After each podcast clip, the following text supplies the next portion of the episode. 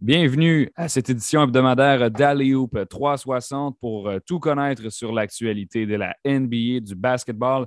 Je suis William Thériault, je serai votre animateur pour la prochaine heure. Cette semaine, on va recevoir euh, notre chroniqueur Alexis Goulet. On va recevoir également Pascal Leblanc, journaliste à la presse. Et on commence avec Charles Dubébret, qui est en direct ce matin euh, du, Nicaragua, donc la capitale Managua, pour un tournoi, la Coupe des Amériques, si je ne m'abuse. Charles, ça va bien?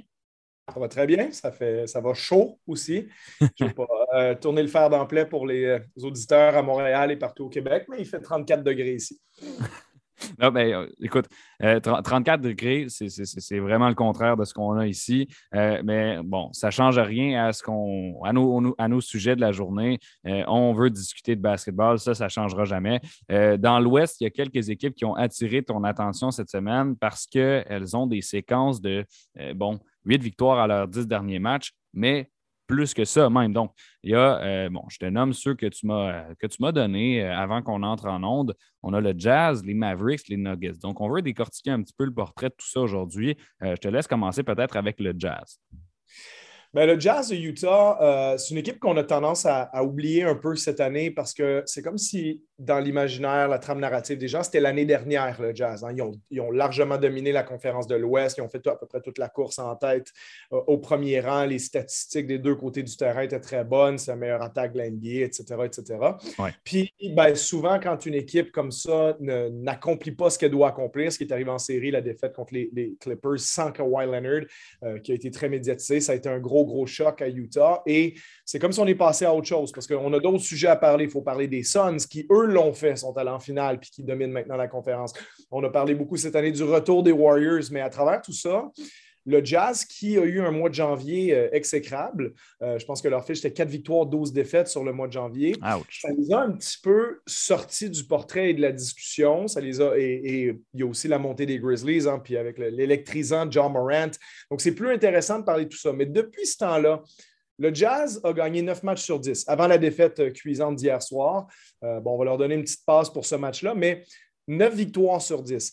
Offensivement, le Jazz est encore une fois cette année de loin la meilleure équipe de l'NBA. Quand on prend le, offensive rating, le fameux calcul de points par 100 possessions, le Jazz marque 116,3 points par 100 possessions.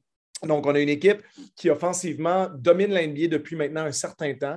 Euh, et la raison est simple à ça, c'est parce qu'on est une excellente équipe à trois points et on a tous les outils de création et on a développé du jeu à, la jazz, j'ai envie de te dire, avec un très, très bon entraîneur, Quinn Snyder, qui est l'un des meilleurs de la NBA. Euh, puis, tu sais, on a, un, on a un super créateur primaire en, Donovan Mitchell qui peut marquer lui-même, qui peut créer pour les autres. On a un très, très bon créateur secondaire en Mike Conley. On a une, étincelle qui sort du banc avec Jordan Clarkson. On a des tireurs à trois points comme Bogdanovic, comme Joe Ingles, qui est malheureusement blessé jusqu'à la fin de la saison, ben, qu'on a échangé. qui n'est même plus là, d'ailleurs. Qui n'est même plus là, mais qui pourrait très bien revenir le 1er juillet là, en tant qu'agent libre avec un petit, euh, petit accord clin d'œil. Mais euh, cette équipe-là est extrêmement bien construite. Puis tu as ce, qui se fait à peu près de mieux dans la NBA en termes de poseur d'écran, rouler au panier, verticalité pour mettre des dunks et pour attirer la défense aussi, pour l'empêcher de mettre des dunks puis que ça donne des tirs à trois points de l'autre bord en la personne de Rudy Gobert. Ce qui fait que c'est extrêmement bien construit. Puis on a développé ce jeu-là depuis plusieurs années. moi, ce qui m'intrigue avec le jazz, c'est que on est, on est, justement tellement bon, on a tellement maximisé cette façon-là de jouer que là, ça prend du résultat. Puis euh, le Jazz, le Jazz, c'est une équipe qui, euh, comment je te dirais, qui, qui passe un peu sous le radar. Puis au final, il y en a juste une équipe qui va aller en finale à partir de l'Ouest. Puis en ce moment, ils ont peut-être perdu un peu de terrain par rapport aux Suns, par rapport aux Warriors, éventuellement la montée des Grizzlies. Euh, est-ce que des équipes plus basses, dont on va parler après, les Mavericks, les Nuggets, voire même, euh, est-ce que, est que les Lakers font un turnaround? Bon, j'y compte pas, mais c'est compliqué de dire. Pas non plus. C'est ça, mais pour, pour, une vision de chaque équipe, tout le monde va y croire en rentrant. Il y en a juste une qui va réussir. Puis le jazz, comme on en parlait hors d'onde, ben maintenant, l'étape de gagner une série de playoffs, se rendre en deuxième ronde, faire ces choses-là. Ça a été fait, euh, ça. Ça a été fait. Donc, il n'y a pas beaucoup d'équipes en ce moment qui ont plus de pression sur eux en séries éliminatoires que le Jazz parce que Là, ça commence à prendre une, apparition, je dirais, au, strict minimum en finale de conférence, voire même en finale de la. Sinon, on va peut-être devoir procéder à des changements là-bas, qui ne sont pas nécessairement d'ailleurs évidents à voir parce que tu as ta jeune superstar Mitchell. Gobert, c'est un des plus grands joueurs défensifs de tous les temps, peut-être le, meilleur de sa génération. Il pourrait très bien gagner le titre de défenseur de l'année, ce qui serait, si je ne m'abuse, son, son quatrième. Euh, donc, tu as ce qu'il faut, des, comme je disais, les, pièces sont bien placées autour, mais concrètement, tu ne gagnes pas en série. Donc, est-ce qu'on est qu'on fait un échange pour consolider trois, quatre joueurs avec des choix au repêchage pour essayer d'aller chercher une autre star, puis avoir une espèce de big three avec Mitchell, une autre star et Gobert? On espère un peu que Conley soit ça, mais on sait que Conley est vieillissant aussi. Donc, ça va être intriguant de suivre la, la suite des choses avec le Jazz, mais en même temps, je, sais qu'il y en a juste une qui va sortir. Je ne suis pas en train de dire je pense qu'ils vont battre les Suns, je pense qu'ils vont battre les Warriors. Mais si c'est eux qui sortent de l'Ouest, pour moi, ce n'est pas une surprise parce que ça sera un peu la résultante du travail qui est fait depuis plusieurs années là-bas. C'est une excellente organisation. Je connais beaucoup de gens à l'intérieur, mais c'est une équipe qui est très euh, réputée dans la Ligue pour la qualité de son travail. Donc, en quelque sorte, moi, je serais content de les voir euh, euh, au moins se rendre à la finale de conférence, voire plus loin. Donc, Charles, tu avais raison. Euh, Rudy Gobert, il a déjà remporté euh, trois euh, titres de joueur défensif de l'année. Ce serait son quatrième s'il avait à le gagner à nouveau. La dernière fois que le Jazz n'a pas fait les séries éliminatoires, c'était en 2016. Donc, ça fait cinq années de suite qu'on est soit éliminé en première ou en deuxième ronde. Et ça, c'est le problème. Donc, pour le Jazz, c'est ça qui reste à surveiller. Minimum, comme tu l'as dit, une finale de conférence. Sinon, il y a des changements à apporter. Il y a d'autres équipes. Il y a Dallas, il y a Denver. Ces deux équipes-là sont directement après le Jazz euh, au classement. Donc, dans l'Ouest, le Jazz est quatrième, Mavericks cinquième, Nuggets sixième. Ils se talonnent à quelques matchs de différence à peine. Euh, si tu me parles des Mavericks, qu'est-ce qui se passe avec eux euh, depuis, depuis une trentaine de matchs? Ça va très, très bien.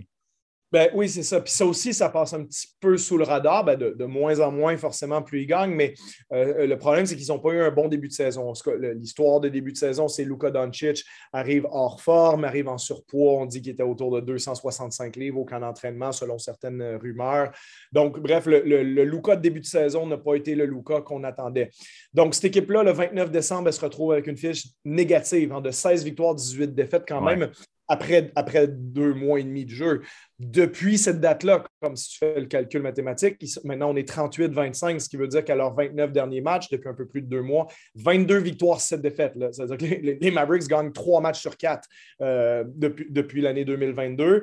Euh, depuis le 1er janvier, si tu regardes leurs stats aussi un peu plus profondément, ils ont la deuxième meilleure défense de la NBA. Donc depuis le début de l'année, c'est la cinquième, mais depuis le 1er janvier, c'est la deuxième meilleure défense de la Ligue. Et ça, c'est ce qui attire mon attention parce que Jason Kidd, le nouvel entraîneur là-bas, plusieurs étaient sceptiques quand il est arrivé, euh, mais le Jazz, c'était dans les dernières années, rappelle-toi, une équipe dont la, faiblesse, ce qui allait les faire perdre, c'était le fait que ce n'était pas une bonne équipe en défense, parce que déjà, Luca, à la base, n'est pas un très bon défenseur. Mais offensivement, cette équipe-là a été la meilleure équipe de l'NBA, avait même battu le record du meilleur offensive rating sur une saison. Donc, on pouvait dire le Jazz, euh, pardon, les Mavericks, il y a quelques années, c'est peut-être la meilleure attaque de tous les temps en termes de productivité, mais défensivement, tu n'étais pas au niveau et ça t'empêchait. Mais là, on, parle des Mavericks qui ont la deuxième meilleure défense de la Ligue et le troisième meilleur net ratings, donc c'est-à-dire ton différentiel entre les points pour et points contre, euh, ramené sur 100 possessions là, pour pas que le rythme du match d'un côté ou de l'autre affecte les chiffres. C'est pour ça qu'on utilise ces mesures-là d'ailleurs. Donc, troisième meilleur net rating de la NBA depuis le 1er janvier. Donc, c'est une équipe qui par sa défensive euh, tenace et par les pièces défensives qui sont placées autour de Luka Doncic, c'est presque comme si on essayait de recréer un petit peu euh, les, les, Mavericks de 2011 qui étaient basés sur une star offensive, Dirk Nowitzki à l'époque, qui n'est pas le même style de joueur, mais qui est quand même une star offensive avec des lacunes défensives. Et on avait mis plusieurs bons joueurs défensifs, entre autres comme Tyson Chandler, euh, autour de lui pour euh, pallier à ces manques-là. Et on est allé jusqu'au championnat. Donc, comme l'expérimentation avec euh, euh, Chris Tapps Porzingis, euh, ça n'a pas particulièrement fonctionné pour eux. Là, on a mis des pièces, on a mis des tireurs à trois points, on a rajouté un créateur avec Dinwiddie, on a Jalen Brunson qui fait une montée en puissance et on fait jouer des joueurs qui sont capables de, remplir ces rôles-là défensivement, comme Dorian Finney-Smith, comme Maxi Kleba. Et ben, soudainement, le Jazz est à 38 victoires, 25 défaites. Luka Doncic a retrouvé sa forme de, MVP. Ou les, les, Mavericks, excuse, c'est le Mavericks que tu voulais dire. Oui, oui, oui, excuse-moi. Oui, pas de problème. J'ai peut-être de parler là-dessus, mais oui, voilà. Donc, Doncic est revenu à son niveau et ça rend les Mavericks une équipe, je pense pas qu'il est prêt à, se rendre très loin, mais n'oublions pas non plus que n'eût été de performance stratosphérique de Kawhi Leonard dans séries éliminatoires l'année passée, l'année d'avant.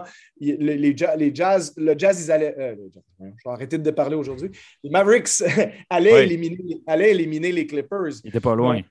Exactement. Donc, euh, si on tombe sur un match-up qui est peut-être un peu plus favorable, je pense que c'est le temps peut-être pour les Mavericks de, passer le premier tour et peut-être causer une surprise si on affronte une équipe qui est peut-être moins guérie, par exemple, si, les Mavericks finissent sixième et que les Grizzlies sont troisième, peut-être ce match-up-là peut tourner à l'avantage euh, d'une équipe comme les Mavericks.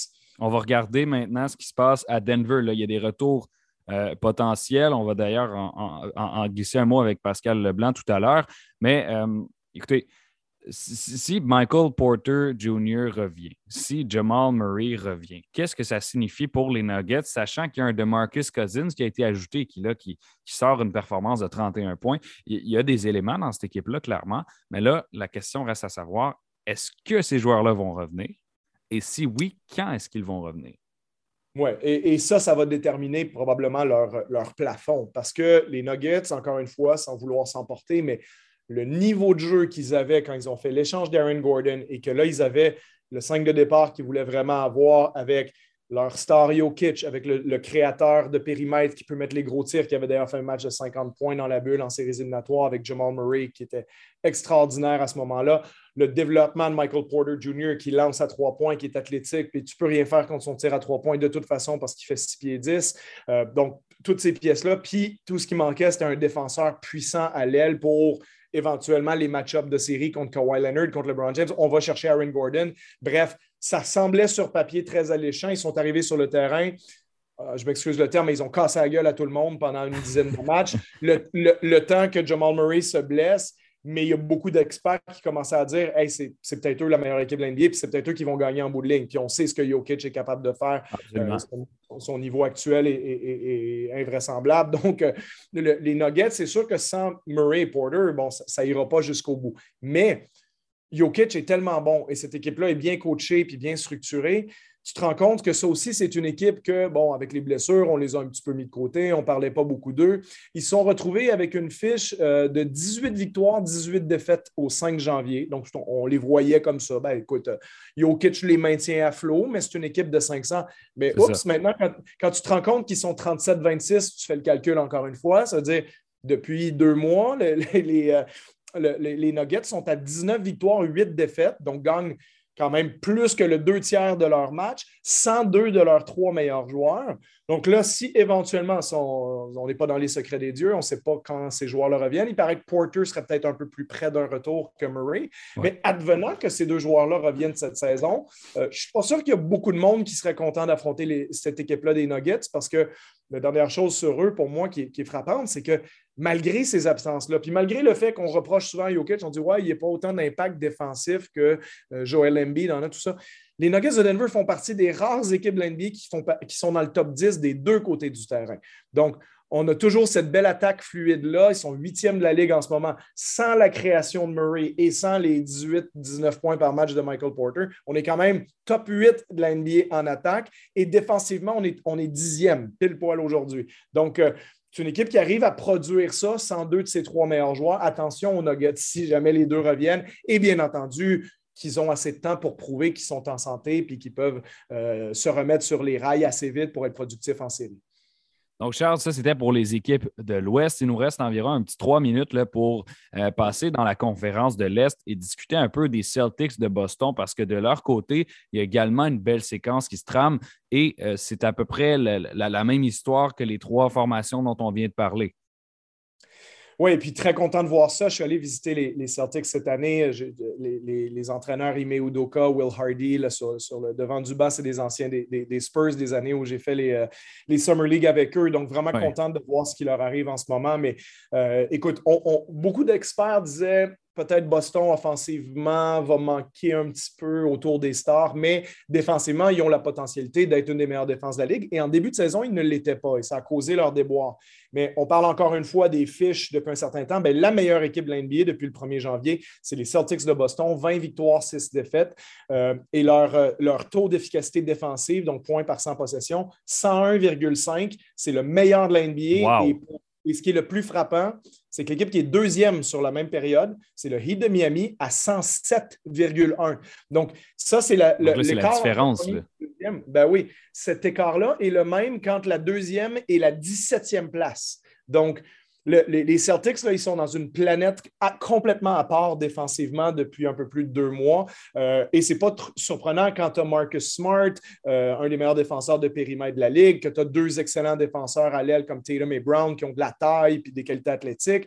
À l'intérieur, Robert Williams pour protéger le panier, Al Horford avec son intelligence, sa versatilité, puis Derek White qu'on vient d'aller chercher, Daniel Tice aussi, qui sont tous des bons joueurs défensifs. Donc, on a, vraiment créé un monstre défensif en ce moment Et Jason Tatum, qui a un meilleur rythme qu'en début de saison. Jalen Brown, c'est des joueurs de niveau euh, All-Star. Donc, la résultante, c'est que les Celtics, après leur mois de décembre où ils affrontaient des équipes euh, extraordinaires, puis ça a été dur pour eux, ils se sont remis sur pied, comme je disais, 20 victoires, 6 défaites depuis le 1er janvier. Ils ont le meilleur euh, différentiel point pro, point compte de toute la conférence de l'Est aussi. Et là, la vraie question que tout le monde commence à se poser, est-ce que soudainement les Celtics pourraient peut-être gagner la conférence de l'Est? Et ça, ça va être intriguant parce que moi, je, pense que les Celtics vont peut-être finir quatrième, vont peut-être dépasser les Bulls. Ils sont cinquième pour le moment. Et ça, ils sont à un match, je crois. Et, vu leur rythme actuel et la descente des Bulls, peut-être que ça peut s'inverser. Imaginons que les Celtics battent les Bulls en première ronde et là, tu as un match-up avec le Heat de Miami en deuxième ronde. Pas impossible que les Celtics passent à travers le Heat, malgré les qualités du Heat dont on avait parlé, je pense, la semaine dernière. Et si tu traverses le Heat, ben, tu te retrouves en finale de conférence contre peut-être un Milwaukee ou un, ou un Philadelphie. Donc, ça va être extrêmement intriguant de voir les Celtics en série. Est-ce qu'on est capable de pousser ça plus loin sur les épaules de Jason Tatum? Absolument. Et puis, je tiens à le mentionner avant qu'on se quitte, Charles. Imi Udoka, l'entraîneur des Celtics de Boston, c'est sa première année dans la NBA. Il a été entraîneur de l'année dans la conférence de l'Est pour le mois de février. La première fois de sa carrière. C'est un gars que tu connais.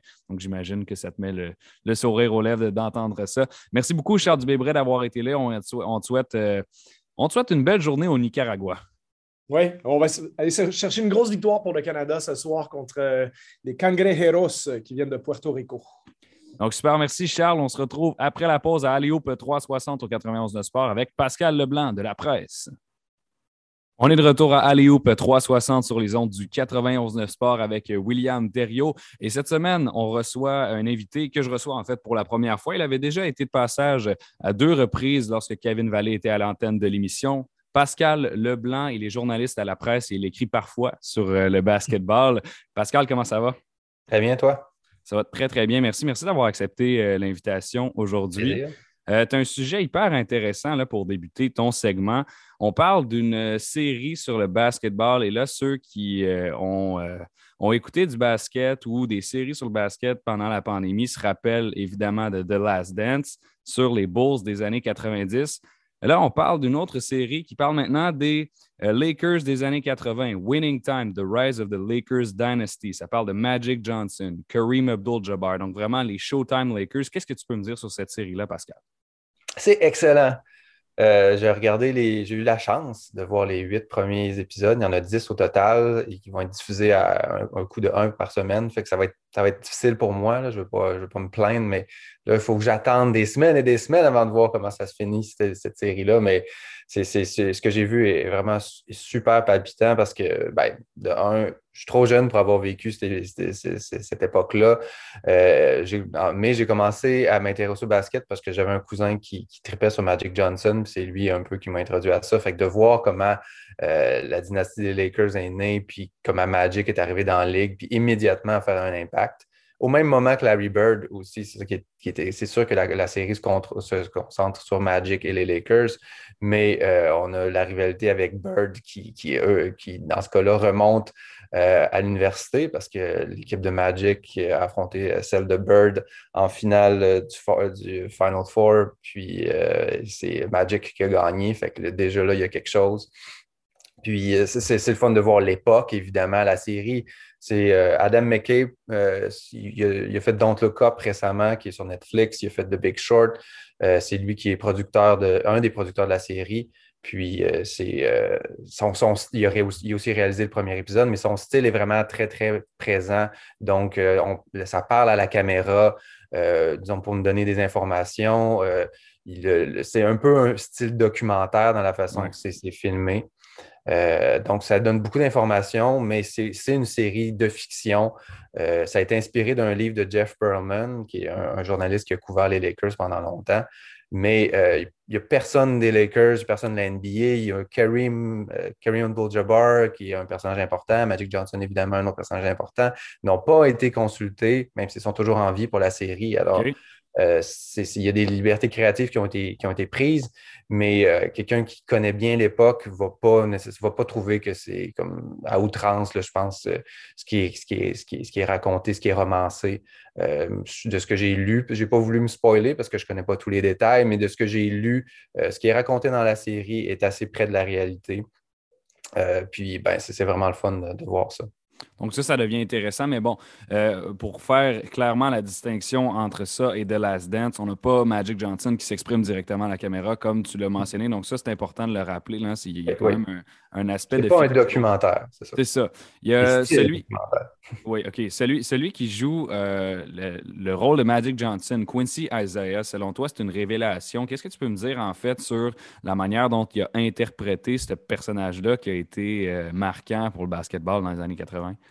Ben, ce que j'ai lu un, article très intéressant du Hollywood Reporter qui raconte un peu comment la série s'est créée. Ça a pris des années et tout.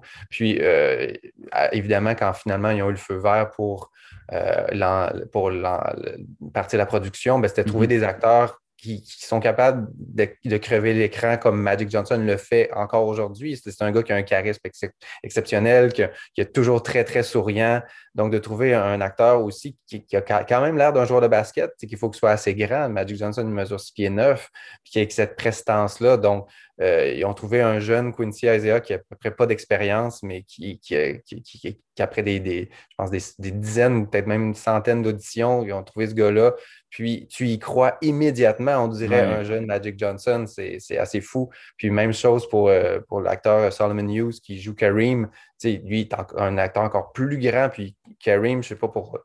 C'est une personne qui est quand même très réservée, un, homme brillant, vraiment intelligent, mais qui, a une, façon de voir la vie qui est super posée. Puis Solomon Hughes, un autre acteur euh, qui était encore inconnu euh, avant cette série-là, qui, le joue à merveille. Dans les deux cas, tu croirais que de les voir jeunes, c'est assez exceptionnel. Donc, euh, dans ta critique euh, ce matin qui est parue sur la presse euh, portant sur la série, on, apprend aussi qu'à ton sens, John C. Riley dans le rôle de Jerry Boss était magnétique, qui pourrait mm-hmm. peut-être remporter des Emmy à ton avis. Ensuite, il y a Jason Clark qui était extraordinaire dans le rôle de Jerry West et compagnie. Donc, il y a plusieurs bons acteurs qui ont été cités. C'est dès le 8 mars sur Crave en anglais et en français et à super écran en français. Donc, euh, merci Pascal pour euh, ce, bref résumé de Winning Time, The Rise of the Lakers Dynasty. Je veux passer maintenant au segment actualité parce que euh, on, a, quand même un temps. Il y a du, basket aujourd'hui qui joue oui, C'est ça, il y a quand même du basket, il n'y a pas juste la télévision. Euh, tu voulais me parler des, recrues cette année. Donc, il y a une course assez serrée pour remporter le titre de recrue de l'année. Euh, moi, je pense, en, disant le nom de cette récompense-là, je pense à Scotty Barnes, je pense à Evan Mobley, je pense à Kate Cunningham. Dresse-moi un portrait des, des recrues les plus excitantes dans la NBA. Ben, moi, je pense que tu viens de nommer les, trois principales recrues, disons, qui ont des chances de remporter le trophée. Euh, à ce point-là, évidemment, le rendement de, chacune d'elles a été excellent à peu près depuis le début de l'année. Ça a été un petit peu plus long avant que Cunningham se mette en marche. Mais euh, disons que pour Barnes et Mobley, c'est depuis le début de l'année qu'ils jouent un rôle d'importance dans l'équipe. Puis, comme à peu près toutes les recrues, à, part pour les, celles d'exception, on pense à Kobe Bryant. Non, même Bryant avait un début d'année assez ordinaire, mais c'est comme, euh, disons Jason Kidd, qui avait vraiment été excellent comme, comme recrue dès le début, mm-hmm. euh, même si c'est un point guard, ce qui n'est pas nécessairement facile quand tu arrives dans la ligue, mais à certains moments, des recrues, ont des, moments plus creux dans la saison. On, parle de rookie wall. C'est arrivé à Barnes, c'est arrivé à Mobley, qui, ont eu des matchs qui étaient presque. Sur, sur, ils regardaient les statistiques, puis il n'y avait presque rien fait euh, d'importance. Mais il reste qu'encore aujourd'hui, ils permettent aux Cavs et aux Raptors d'avoir des meilleures saisons que la plupart des, experts avaient, prévu. Euh, Cunningham ne va pas sauver la saison des Pistons. Euh, c'est une des pires équipes de la Ligue, puis je pense que c'est comme ça qu'ils envisagent leur saison. Donc, ce n'est pas, pas ça qui, va être déterminant pour lui. Ça va être à savoir s'il va être capable de maintenir le rythme. Il marque environ une vingtaine de points par match depuis un bout. Donc, je pense qu'à la fin, ceux qui vont voter, ça va devoir entre ces trois gars-là, ceux qui vont avoir parce que ça va être assez serré côté statistique. quel joueur a réussi à avoir le plus d'impact pour faire gagner son équipe? Pour l'instant, les Cavaliers ont le meilleur rendement euh, que, les Raptors. Euh, les Raptors ont une moins bonne séquence, mais Barnes joue vraiment bien en l'absence de Van Vliet euh, et, et, OG Ananobi. Donc, ça va être serré, je ne sais pas trop. pour l'instant, les Cleveland, en fait, c'est sixième rang. Toronto, c'est le septième. C'est ça, c'est serré. Détroit, c'est complètement pas dans la course. Par contre, mhm. si Cunningham est capable de euh, se démarquer de manière, euh, comment je dirais, de, manière solide, donc il y a une bonne avance sur les deux autres, à ce moment-là, peut-être qu'on pourrait se dire que c'est lui. Si tu avais à choisir maintenant entre les trois, à qui tu donnes la récompense? Euh, c'est difficile de ne pas avoir le billet des Raptors. mais je pense que j'irai avec Barnes qui, qui, qui là, présentement, a comme. il a step up là, en l'absence de deux des meilleurs joueurs des Raptors. Tandis que Mobley, euh, il a pris un rôle. En tout cas, il prend beaucoup, beaucoup moins de tirs. Euh, j'en suis témoin à chaque euh, semaine parce qu'il est dans mon fantasy. Mais offensivement, on dirait que Darius Garland a manqué plusieurs matchs pour les Cavs. Puis j'aurais pensé que Mobley allait davantage en prendre sur lui pour l'attaque, mais il s'est retombé sur, sur Jarrett Allen. Euh, puis, je sais pas, je m'attendais un petit peu plus de lui. en défense, il reste extrêmement solide. Puis, je pense que c'est une il est arrivé dans la NBA. Puis, on disait que Mobley allait être, allait être une force en défense. Puis, il l'est, avec lui et Allen euh, pour les Cavs. Disons qu'il n'y a plus beaucoup de place dans, la clé. Euh, mais je trouve que ce Barnes a, repris du galon. Il, est encore plus solide qu'il l'était quand il y a eu des, disons, une excellente séquence à peu près après, je sais pas, une quinzaine de matchs, là, il me semble que ça, remonte, là, mais il nous avait surpris tôt dans la saison, Barnes. en tout cas, moi, je le vois, je le vois peut-être en avant, mais il reste une vingtaine de matchs, donc ça va être déterminant. Puis, ben, je ne veux pas faire juste du name dropping, mais on parle de ces trois joueurs-là, Cunningham, Barnes puis Mobley. Mais oui, mais il y en a d'autres. Y. C'est ça, c'est ça. Toi, est-ce quel, quel autre recrue t'a impressionné? Euh, ben, moi, personnellement, j'ai vu Josh Giddy. Je le vois souvent. Mettons, quand, quand je regarde les grosses performances euh, de, de, de, la nuit dernière, ben, je vois le nom de Josh Giddy qui sort. Il y a quelques triple-double à chaque fois. C'est un gars, mm-hmm. c'est un gars qui, qui, est un small forward qui roule à 8 rebonds par partie quand même. Donc, parmi, les, parmi les recrues, c'est au deuxième rang seulement derrière Mobley qui score 12 points. Il ajoute 6 passes à ça. Donc, c'est un gars super polyvalent. Josh Giddy, je l'aime bien. Euh, évidemment, tu as, Chris Duarte qui, qui, qui est intéressant. Puis tu en as tu en as d'autres. Je ne sais pas si vous, voulez les nommer avant de passer au prochain, prochain sujet. Oh non, non, non, ben, c'est juste que je, me demandais si on avait encore le temps de jaser de recrues.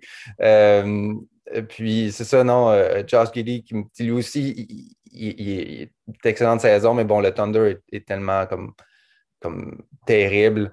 Puis je pense qu'il y a eu beaucoup de temps de jeu aussi parce qu'en plus, le Thunder n'est pas super bon. Ils ont eu beaucoup de, de blessés, mais c'est le fun qu'un si jeune joueur, parce qu'il est vraiment jeune, euh, déjà euh, fait un impact important. Mais oui, c'est clairement un trio de recrues, mais je trouve que de manière générale, il y a au moins une 10-12 joueurs recrues cette année dans la NBA qu'on voit qui ont un potentiel certain. Euh, je ne veux pas me planter dans son nom de famille parce que je ne le lis pas présentement, mais il y a Ayo Don Chou, quelque chose comme ça. Monsu, oui. Dessous, avec les Bulls, qui lui a pris sa place il, avait, en raison des blessures justement Alonzo Ball, puis à, Patrick Patterson. Non, pas Patrick Patterson. Euh, Patrick Williams.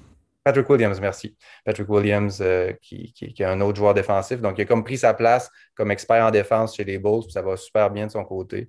Donc, euh, non, c'est le fun de voir autant de jeunes joueurs qui, qui ont des rôles importants dans leur équipe. Pascal, euh, j'aimerais qu'on glisse maintenant un mot sur les Nuggets de Denver. Ils vont bien une séquence de huit victoires à leurs dix dernières parties. Ça, c'est super intéressant. Et en plus, on pourrait euh, peut-être, là, je mets euh, l'accent sur le, conditionnel de la chose, observer un retour de Michael Porter Jr. et Jamal Murray. Qu'est-ce que ça donnerait à Denver, ça? Ben, c'est sûr que Denver, avec leurs deux autres meilleurs joueurs, Nikola Jokic reste le, pivot et la vedette de cette équipe-là. Il peut tout faire. Mais euh, même s'il marque plus de points que l'an non, un petit peu moins de points que l'an dernier. Euh, il y a eu beaucoup d'aide de, Will Barton à ce chapitre-là. Puis euh, Aaron Gordon, de temps en temps, il décide de marquer des points aussi. Mais il reste qu'ils ont besoin de gars qui marquent des points. Puis Michael Porter Jr. est un excellent marqueur. Un bon tir de trois points, chose qu'ils n'en ont pas beaucoup à, Denver. Jamal Murray, on l'a vu, la plupart des gens l'ont remarqué dans la, bubble quand il a explosé euh, dans le, back and forth qu'il y avait avec, avec Donovan Mitchell, qui était incroyable à, voir aller. donc, il y a un gars qui est capable de marquer, qui est un, super meneur de jeu. je trouve que les Nuggets ont fait du bon travail avec Monte Morris, Monte Morris puis Ben Forbes pour avoir des, des, meneurs de jeu qui sont, qui sont stables, solides, mais Jamal Murray pourrait changer complètement cette équipe-là. Puis je regardais les autres, les autres rivaux, évidemment, on a, en, haut de classement, on a les Suns, les Warriors, les Grizzlies, mais le Jazz et les Mavericks sont aussi sur une belle séquence. Ils ont aussi huit victoires à leurs dix derniers matchs. Euh, Dallas est devenu une équipe super défensive. Je ne sais pas comment ils ont réussi ça, mais ça fonctionne. Euh, le Jazz, depuis que Mitchell justement est revenu, Rudy Gobert est revenu, ben, on va le dire en français, Rudy Gobert euh, est revenu. L'attaque a repris du poil la bête, puis il tire des trois points sans bon sens. Donc, de voir que ces deux équipes-là reprennent ce qu'il leur a d'aller. Euh, Denver qui reste, s'accroche, reste au sixième rang, euh, douzième en attaque, douzième en défense. S'ils réussissent d'ici la fin de l'année, avant les séries, idéalement, à avoir au moins Michael Porter Jr. de retour, ça va les aider pour le, pour le rythme, pour les séries. S'ils ont Jamal Murray, moi, je pense qu'ils ont des chances dans l'Ouest. Honnêtement, l'Ouest, il y a de l'incertitude, je trouve, dans l'Ouest. Les Suns sont, vraiment, vraiment bons. Les Warriors, ils ont, ils ont une mauvaise passe en ce moment. Puis je, trouve que Clay Thompson, pour l'instant, on n'a pas encore montré que la formule fonctionne depuis son retour. Les mm-hmm. Grizzlies sont écœurants, mais sont jeunes. En série, ça va être difficile. Donc, je pense que les Nuggets qui ont vraiment joué une malchance dans les dernières années, mais qui ont toujours été solides, euh, on, aurait de bonnes chances dans l'Ouest s'il y avait ces deux joueurs-là de retour. Ça marche. Donc, on est toujours avec Pascal Leblanc, journaliste à la presse. Les Nuggets de Denver, ils sont sixièmes au classement dans l'Ouest qui est de plus en plus incertain. Si on grimpe de trois rangs, on retrouve les Grizzlies de Memphis qui sont mm. seulement à 0.5 matchs de la deuxième place dans l'Ouest, derrière les Warriors qui, euh, bon, euh, ne, connaissent pas une excellente séquence. John Morant, tout simplement incroyable cette saison avec 28 points de moyenne. Il a 22 ans, je tiens à le mentionner. Euh, qu'est-ce que les Grizzlies peuvent faire en série, sachant qu'ils sont jeunes, mais qu'ils ont un, genre de drive qui est incroyable, une volonté, une force? Ben, on dirait que la, solution pour eux va être simple, de juste jouer exactement de la même façon qu'ils font depuis, presque le début de l'année. Euh, en ce moment, c'est juste exceptionnel. ils ont un rythme ils ont un rythme fou. C'est sûr qu'ils sont menés par John Morant. Mais Desmond Bain reste très solide. Euh, en prend un petit peu moins à l'attaque qu'il y a quelques, quelques semaines, mais euh, contribue au, rebond en défense comme meneur, comme, pas, pas, meneur, mais fabricant de jeu. Euh, en l'absence de, Dylan Brooks, qui n'est pas là depuis un, qui, qui, était, euh, disons, assez blessé, presque ben, ennuyé par des blessures pas mal toute la saison. Il a seulement joué 21 matchs cette année. C'est ça, exact. Qui lui devrait revenir, quand on parle de retour pour les séries, ça serait intéressant de, voir euh, quand il va revenir, comment il va s'intégrer. il y a juste une. OK, c'est une cheville foulée, des fois c'est plus long que d'autres, mais d'après moi, il devrait revenir sous peu. Donc, on va avoir le temps d'avoir un rythme pour les séries. Euh, il y a euh, Jackson Jr. qui est aussi excellent en défense, une présence incroyable euh, avec Adams dans, la clé. Ça, fait que c'est très, très solide, ça ne passe pas. Donc, je pense qu'ils sont, sont, jeunes, donc en série, ça va être un test, c'est sûr. Mais s'ils continuent à avoir autant de fun puis à, care autant, c'est de voir aussi à quel point ils veulent gagner tous les matchs. On, je, on se souvient il y a quelques semaines avec l'échange qu'ils ont eu avec LeBron James, qui disait aux jeunes de se calmer, puis ils ont un petit peu envoyé promener James, ils disaient comme non, non, non, on joue, on joue toutes les games comme ça. C'est de, voir le fun qu'ils ont, puis euh, ça, pourrait, ça pourrait être une belle histoire en série. Ça marche. Donc, euh, on va retenir ça, les Grizzlies de Memphis. Pascal Leblanc, journaliste à la presse, merci beaucoup d'avoir été de passage à Aliope 360 aujourd'hui. Merci beaucoup. Et on se retrouve après la pause pour le dernier segment de cette émission avec Alexis Goulet, chroniqueur au aléoupe360.com. C'est maintenant l'heure du dernier bloc de cette émission hebdomadaire Aléoupe 360 pour tout savoir sur le basketball, l'actualité de la NBA. On est avec Alexis Goulet, qui est chroniqueur au aléoupe360.com. On l'a déjà reçu auparavant et ça a été super agréable, donc on le réinvite. Comment ça va, Alexis? Ça va bien, toi, Will? Grosse semaine?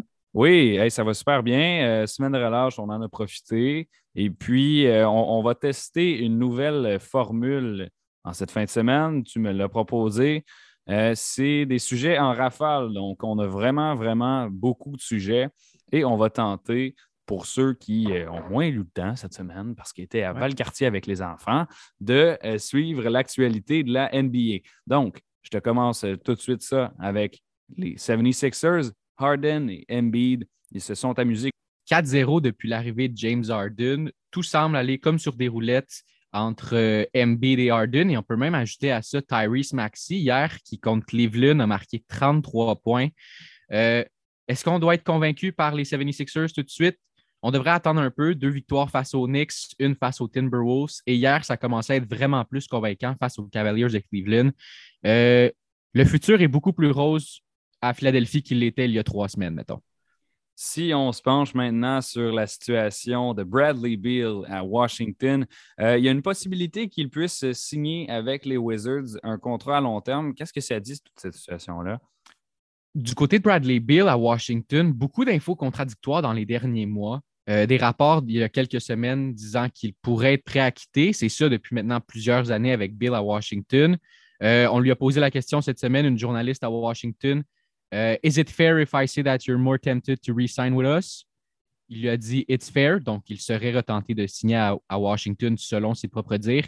Et Will, il faut le dire, là, éligible un contrat de 5 ans, 246 millions de dollars cet été. Ça en fait des visites à Valcartier, ça. ça, Puis je, te, dirais que dans la NBA, dernièrement, les contrats deviennent de plus en plus débiles à, un point où les, joueurs bientôt vont remporter 50, euh, 50 euh, millions de dollars par année. Moi, je trouve ça ridicule comme somme d'argent. Euh, mais écoute, si c'est ça, c'est ça que l'inflation ben, on n'a pas vraiment le choix. Euh, si on passe maintenant à Chicago, si les Bulls, ça se passe moins bien sur le plan de l'affiche, DeMar DeRozan, lui, euh, ça ne semble pas l'impacter. Il a connu un mois de février complètement fou. Complètement fou. Ça rappelait Michael Jordan. Ça a été le nom qui a été sous toutes les lèvres cette semaine lorsqu'on parlait de DeMar DeRozan. Premier joueur depuis MJ en 92 à marquer autant de points par match dans un mois. DeRozan était à 34,2 au dernier mois, ce qui lui a valu le titre euh, de joueur du mois pour le mois de février, et avec une efficacité au tir de 55% ou plus. Euh, quatrième présentement au rang pour le MVP. Ça va bien à Chicago au niveau production, mais encore hier, on a échappé à un match face aux Bucks de Milwaukee. Euh, il va falloir faire attention d'ici la fin de la saison si on ne veut pas trop glisser au classement. Les Bulls, ils sont sur une séquence en fait de quatre défaites pour le moment. Ils avaient gagné leurs six matchs précédents, peut-être plus. Euh, c'est une fiche de 39-25, la même que les Bucks de Milwaukee, et ils possédaient le premier rang euh, de, dans l'Est il, y a, il y a quelques semaines. Maintenant, c'est au quatrième. Donc, les Bulls, ils dégringolent. On va leur souhaiter de remonter si jamais ils veulent faire bonne impression en série. Nick Stauskas à Boston, il a scoré 100 points en deux matchs dans la G-League. Ça lui a mérité un contrat. C'est fou, pareil, son histoire. Hein? Natif de, Mississauga en Ontario, passé une bonne partie de sa carrière avec les 76ers, repêché par les Kings en 2014, un joueur de l'Université du Michigan. C'est le premier joueur de l'histoire de la G-League à le faire avec deux matchs en deux jours. C'était déjà arrivé qu'on avait vu 100 points sur deux matchs, mais ce n'était pas deux matchs en deux soirs. Starskus a décidé, lui, bon, moi, si je veux revenir dans la NBA, il faut que je me fasse remarquer.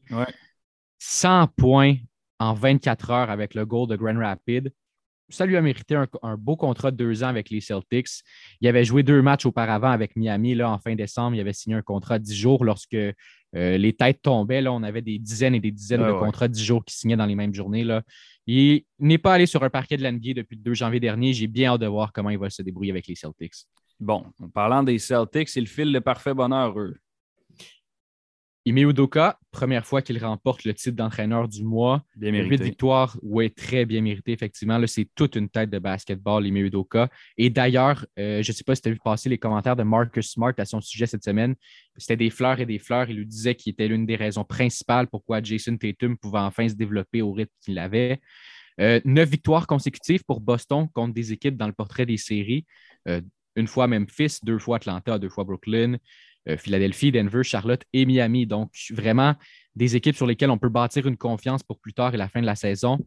Jason Tatum, comment l'oublier, 30 points à ses cinq derniers matchs, 37 points jeudi soir pour célébrer son 24e anniversaire. Ça va vraiment bien à Boston ces temps-ci. 24 ans, ça nous rappelle qu'il est jeune. Et j'en avais déjà discuté avec Charles Dubébret, mais le Heat de Miami, c'est la première équipe dans la conférence de l'Est. Tout le monde semble l'oublier. Adebayo, Hero, ça surprend à Miami. Ça surprend certainement. Adebayo, pour moi, toi et moi qui suivons la NBA sur, au quotidien, combien de fois est-ce qu'on entend le nom de Bam Adebayo dans une semaine? Une, deux, peut-être trois Ah, fois souvent. maximum. Pas Ouais, c'est ça. assez. Pas assez. Et à ses cinq derniers matchs, lui aussi, 23 points, 10,6 rebonds, 1,8 steals et 1,8 blocs. Euh, c'est des, des statistiques qui sont vraiment impressionnantes de son côté. Et maintenant qu'on regarde Tyler Hero, ce qu'il fait en sortie de banc depuis le match des étoiles, c'est complètement fou. Premier joueur de l'histoire du Heat à marquer 20 points ou plus en sortie de banc, cinq matchs consécutifs. Tu l'as dit, le Heat, premier dans l'Est. Et les cinq dernières fois que l'équipe a été 41-21 au mieux pour commencer une saison, elle a atteint la finale. Reste à voir ce qu'elle nous réserve cette saison. Alexis Goulet, chroniqueur au Alléoop360.com. On s'en va maintenant à Atlanta. On va parler de Trey Young et de sa production offensive. Euh, c'est assez impressionnant. Ses quatre derniers matchs, Trey Young, euh, 39, 31, 41 et 25 points hier, malheureusement. Une, performance un peu plus difficile. Malheureusement, De son côté, 25 points. Oui, mais tu sais, 27,3 au Ouais, field ouais, ouais. goal. Même la bonne nouvelle dans son cas, ce qui était rare dans les dernières semaines, c'est que d'autres joueurs se sont levés à Atlanta pour leur permettre de gagner face aux Wizards. Euh, il est cinquième dans la NBA pour le nombre de points par match, 28. Et les Hawks sont au 9e rang de l'Est présentement, 31-32.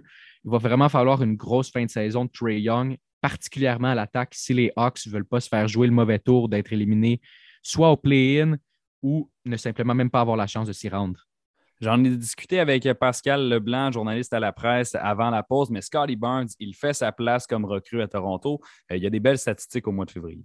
Oui, on a écouté Pascal récemment, là, qu'on va passer rapidement sur Scotty Barnes, mais quand même, hein, à ses cinq derniers matchs avant celui d'hier soir, 20 points par match pour une recrue, c'est très, très bon. Trois double-double. Euh, pour moi, il est toujours dans la course au titre de recrue de l'année. Je pense Ouais. que ça va vraiment, ça va vraiment jouer dans l'Est, selon toi, Will. hein? Ben, moi, même. C'est entre lui, Mobley et Cade Cunningham. C'est ça, donc vraiment, vraiment dans l'Est. Euh, euh, les Raptors en passant défaite difficile hier contre le Magic, 103-97. Par contre, Siakam, 34 points, ça a très bien été, mais seulement 10 points pour Barnes avec 26,7% au field goal. Je ne suis pas inquiet pour lui, il va le se rattraper. C'est un gars qui peut te faire des 30 points par match, euh, les deux doigts dans le nez. C'est rendu à 28 récemment deux fois. Euh, la course pour le, le titre de recrue de l'année cette année, ça va être une très, très, très intéressante selon moi. Alexis, on vient de faire huit sujets dans l'Est de la NBA. On va faire la même chose pour la conférence de l'Ouest. Josh Giddy, recrue du Thunder d'Oklahoma City, c'est une domination. domination est le mot exact. Quatre titres consécutifs de la recrue du mois. En fait, c'est pas compliqué. C'est le seul joueur dans l'Ouest qui a pu mettre la main sur ce titre-là depuis le début de l'année. Ouais. Euh, par contre, à moins d'un retour hâtif, il pourrait perdre son titre en masse. Il est blessé à la hanche présentement. On n'a pas vraiment de temps pour son retour. Là. Euh, Daigneault à OKC a dit c'est même pas une blessure qui est évaluée comme au jour le jour. Donc, est-ce qu'il ratera une, deux semaines? Ça reste à voir. Cette saison, 12,5 points, 7,8 rebonds et 6,4 passes décisives par rencontre. Euh, c'est un des joueurs, un des seuls recrues en qui je mettrais un, un petit 2 de temps en temps, comme quoi il pourrait Ouais. faire un triple-double. Tellement complet, Josh Giddy. Non, j'avoue, c'est- vraiment un joueur euh, polyvalent et moi, j'aime ça le regarder pour euh, cette raison-là. À Denver, il y a des retours qui sont prévus. Encore une fois, j'en ai glissé un mot avec Pascal Leblanc, mais j'aimerais ça t'entendre aussi sur le sujet. Oui, euh, retour pas expéditif. Là, vraiment, je pense qu'on fait plus placer l'idée dans la tête des partisans des, les partisans des Nuggets, comme quoi MPJ et Jamal Murray se rapprochent d'un retour. Euh, je je me posais d'ailleurs la question si Jokic est capable de voler une série à lui seul, Ouais. est-ce que les Nuggets deviennent des réels prétendants? Selon moi, non. Ils n'ont pas assez, les- ils ont pas assez d'outils, euh, malheureusement. C'est ça. Moi aussi, c'est ça qui, qui, me faisait pencher. Je me disais un 5 partant qui va avoir beaucoup d'allure, mais c'est souvent en sortie de banc à Denver que le moindrement que Jokic prend une petite pause, un petit repos, un 5-6 minutes, euh, ça pouvait aller moins bien. Par contre, profondeur. C'est ça. Par contre, petite lueur d'espoir à Denver hier, et je veux saluer par le même coup Aramis Oui qui m'a écrit hier matin en me disant de surveiller de Marcus Cousins en raison de l'absence de Nicolas Jokic. Quand même, hein? Cousins hier, 31 points, 71,4% au field goal. Une renaissance littéralement. S'il continue comme ça, ça pourrait faire très peur à Denver d'ici la fin de l'année. Et, il te l'avait dit d'ailleurs, il te l'avait prédit. Les oui, oui, il me l'avait prédit. Aramis Oui Oui m'a écrit hier matin à 9 h. Il m'a dit surveille de Marcus Cousins. Il va faire 30 points ce soir. Jokic ne joue pas. Moi, je fais parfait. Je prends ça en note. On, se revoit. Je m'attendais à une performance correcte de Cousins, un petit 12, 14 points, peut-être un double-double. Eh bien, 31 points. Aramis avait vu tout juste.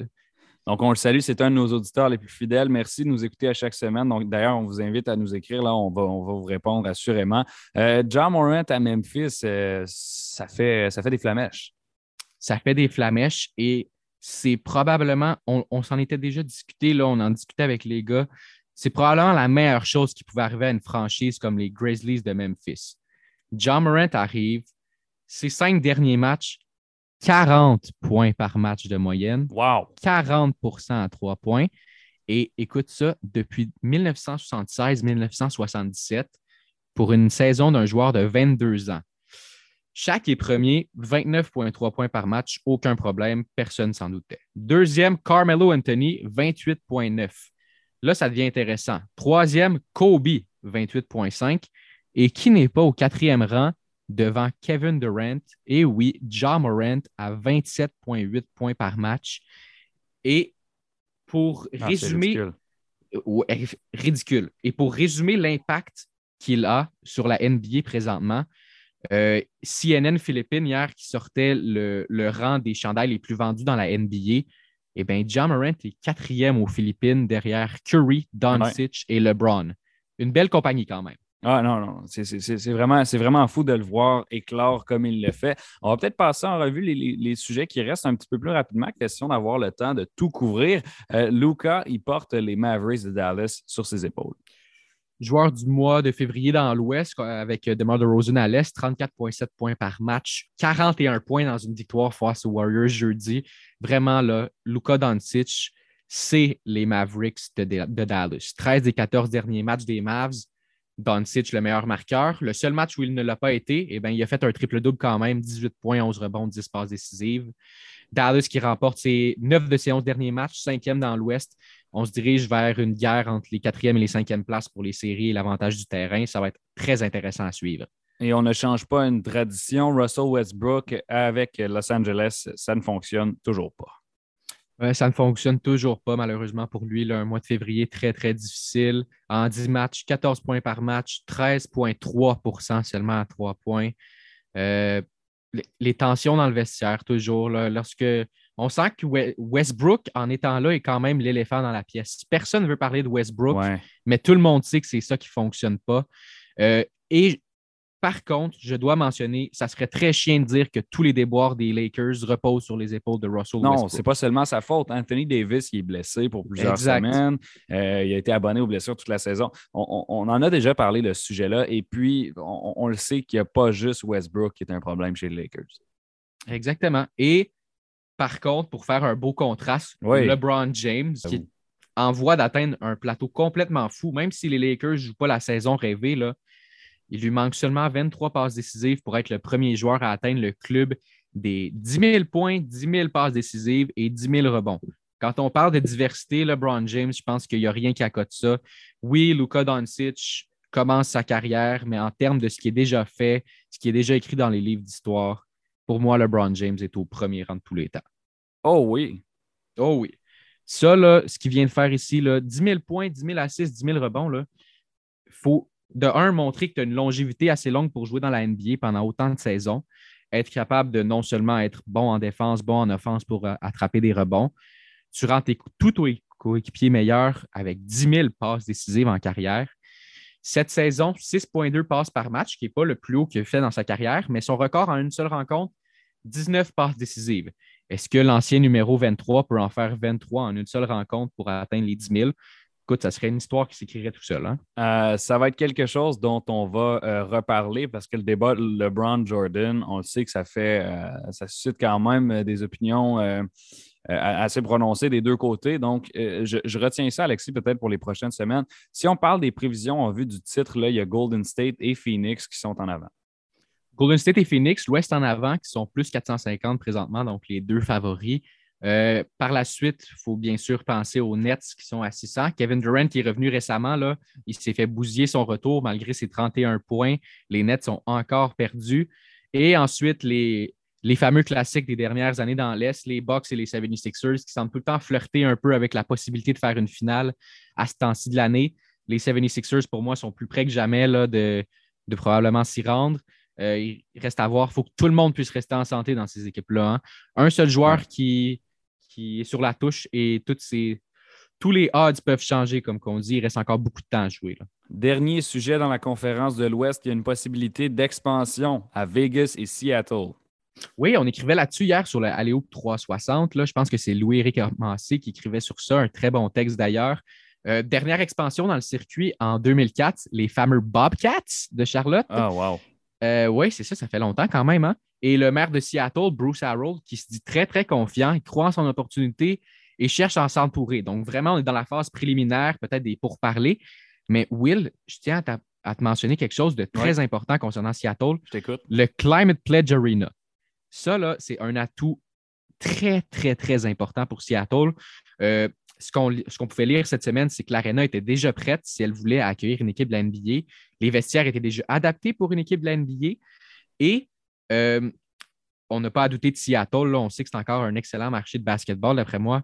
Euh, des équipes à Seattle et à Vegas, une possibilité d'ici 3, 4, 5 ans, peut-être. Ça reste à vérifier. Donc, on, retient ça pour les prochaines années. Euh, dernière rafale on sort de l'NBA, on s'en va un petit peu dans la NCAA pour parler de Ben Maturin, qui est un, Québécois complètement incroyable dans les rangs universitaires cette saison. Oui, je m'en serais voulu de ne pas te parler de Ben Maturin en finissant rapidement. Arizona qui est au sommet du Pac-12, champion de la saison régulière, 16-0 à domicile quand même, 27-3 hein. au total.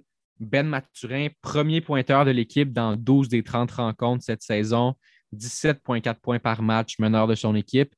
Et je ne sais pas si tu es prêt à te mouiller jusque-là, mais pour moi, c'est un, un, choix de loterie, voire top 10 pratiquement assuré pour le prochain repêchage de la NBA. Ben pour, l'avoir, pour avoir regardé ça dans, dans, les, dans, les, dernières semaines, je l'ai vu même au 5-6e rang à quelques ça, hein? reprises. Donc, un choix de loterie, pour moi, c'est presque assuré. On peut même parler de top 10 et si on est très osé, on peut aller jusqu'au top 5. Mais ça, le top 5 m'étonnerait par contre. Alexis Goulet, c'est tout le temps qu'on avait, chroniqueur à aléop360.com. Merci d'avoir été de passage à l'émission. Je vous en prie, Will, merci, c'est un plaisir. Et on se retrouve la semaine prochaine. Donc, vous nous direz euh, sur les réseaux sociaux si ça vous a intéressé ce format en rafale là, parce qu'Alexis pourrait peut-être revenir dans les prochaines semaines le faire avec nous. Euh, sur ce, merci à Charles Dubébret, merci à Pascal Leblanc, merci à Alexis Goulet. On vous invite à nous suivre sur Facebook, Twitter, Instagram, allez 360com Je vous dis merci beaucoup. C'était William Thériault et on se dit à la semaine prochaine.